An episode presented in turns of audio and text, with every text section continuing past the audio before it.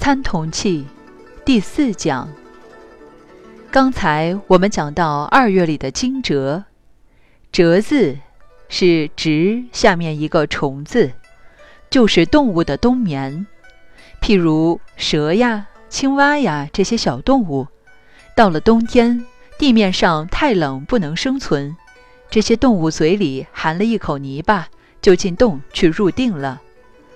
所以西方人把打坐入定叫做是动物的冬眠。冬眠动物不吃也不拉两三个月，要等到惊蛰节才出来，因为此时地球的阳能上升到相当程度了，地面上有阳气变温暖了。这不是靠太阳来的，是地球本身的阳能发出来的温暖。到了这个时候，所谓惊蛰一声雷，惊蛰的雷是什么雷呢？刚才我讲我们中国有八种雷，其实有十几种呢。这个二月的卦象是雷上天下，就是雷天大壮卦。阳能在外面，冬眠的动物就醒来了，把嘴里的泥巴吐掉，开始重新活动起来，所以。叫惊蛰节。我们乡下农村光脚种田的人，从田里回来，腿上莫名其妙红一块、青一块肿起来了，因为踩到冬眠动物吐出来的有毒的泥巴。最好的治疗方法就是抓一把土，混入人的口水，抹一抹就好了。惊蛰后第一声春雷，雷天大壮。地面上才适合农作，开始农忙了。在中国中原地区最准，惊蛰以前不适合农作。气象，春秋。我们常常听朋友讲气象台靠不住，其实不止国内，日本、美国也一样。有人写了一首缺德的诗，我只记得中间几句。呼风风不至，无雨雨偏来。预测不下雨，偏偏下雨。不如风湿病，风雨有准灾。还不如风湿病的人难过起来，知道明天就会下雨了，反而还准。实际上不怪气象台，气象台输入的信息是大气之中的东西，没有算进去地球本身的变化。而这个地球上的物理又绝对与天气有关，但是很难搞通。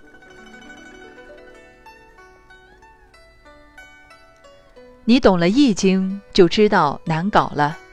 譬如一个省，你要分南部、中部、北部都不同；就算是一个城市一条路的南面、北面、东面、西面，各有一个不同的太极。把地球本身的放射能量再配上大气物理，那就是另外一套学问了。有时你还不如掐指一算，中国这一套就像瞎猫撞到死老鼠，报个时辰算算看，凭心里的灵感求一下，有时反而准。这是个气象台，不是神通，也不是灵感，是根据《易经》这一套法则。但是这一套法则怎么那么灵呢？这个里头就妙了。学《易经》，我们要记住孔子在系辞上的两句话：“变动不居，周流六虚。”这个法则是呆定的，但是应用起来要活。学《易经》不晓得活用，那就完了。所以。孔子把秘诀都透露给我们了。周六六虚，六虚就是东南西北上下，变动不居，应用起来不是呆板不变的，但是这个法则规律是呆定的，所以我们要先了解。我们一年过得最舒服的日子在春秋二季，小的时候。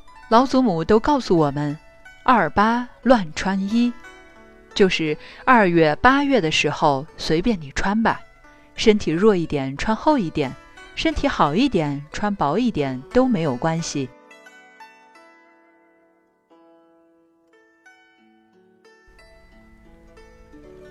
我常常给同学们讲，孔子著《春秋》，写春秋战国几百年的历史，它为什么叫春秋，不称冬夏呢？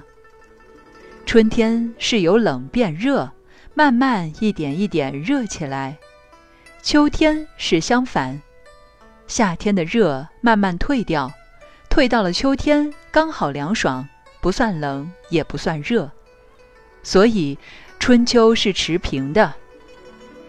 不但气温如此，夏季白昼长，冬季白昼短，春秋两季的日夜长短也是持平的。所以，我们讲“春秋持平也”是个天秤。